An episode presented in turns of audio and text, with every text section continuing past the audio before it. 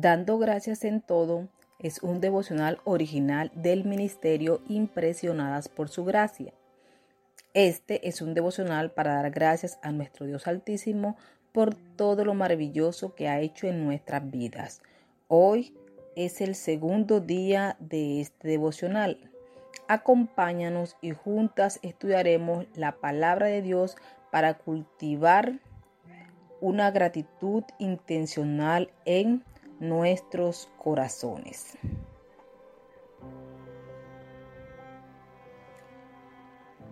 Que gobierne en sus corazones la paz de Cristo, a la cual fueron llamados en un solo cuerpo, y sean agradecidos. Colosense 3:15, nueva versión internacional. Día 2. Sed agradecidos. ¿Qué tan a menudo sientes paz? ¿Sabías que si hay paz en ti, eres más agradecido? Pablo nos exhorta una vez más en la carta a los colosenses que seamos personas agradecidas. Él nos invita a que busquemos siempre las cosas de arriba, que nos dejemos transformar en hombres y mujeres nuevos conforme a la imagen de quien nos creó. Nos invita a vivir vidas santas, llenas de benignidad, humildad, mansedumbre y paciencia.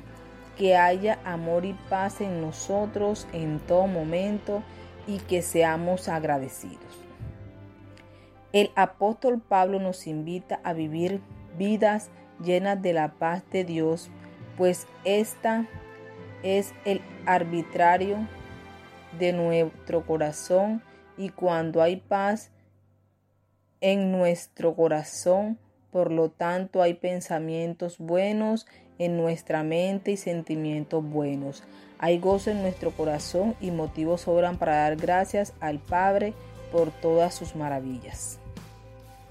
Cuando la paz de Dios gobierna nuestros corazones, somos personas santas y amadas y podemos generar un vínculo con quienes nos rodean, el cuerpo de Cristo, pues somos llamados a formar un solo cuerpo y nuestra relación en ese cuerpo debe ser armonía y paz.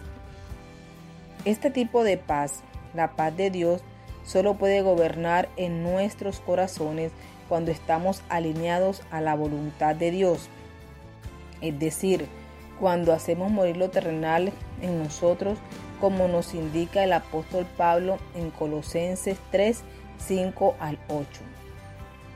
Por esta razón es importante cultivar una relación cercana con Dios. Debemos orar, someternos a su voluntad y buscar siempre su dirección en las escrituras. Esto nos permitirá diferenciar la paz que puede haber en nuestro corazón de la verdadera paz que viene de parte de Dios.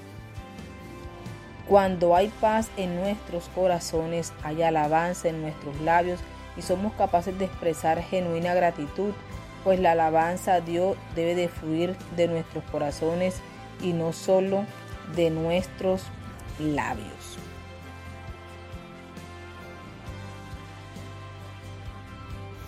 Gracias por acompañarnos en un día más de aprendizaje en la palabra de Dios.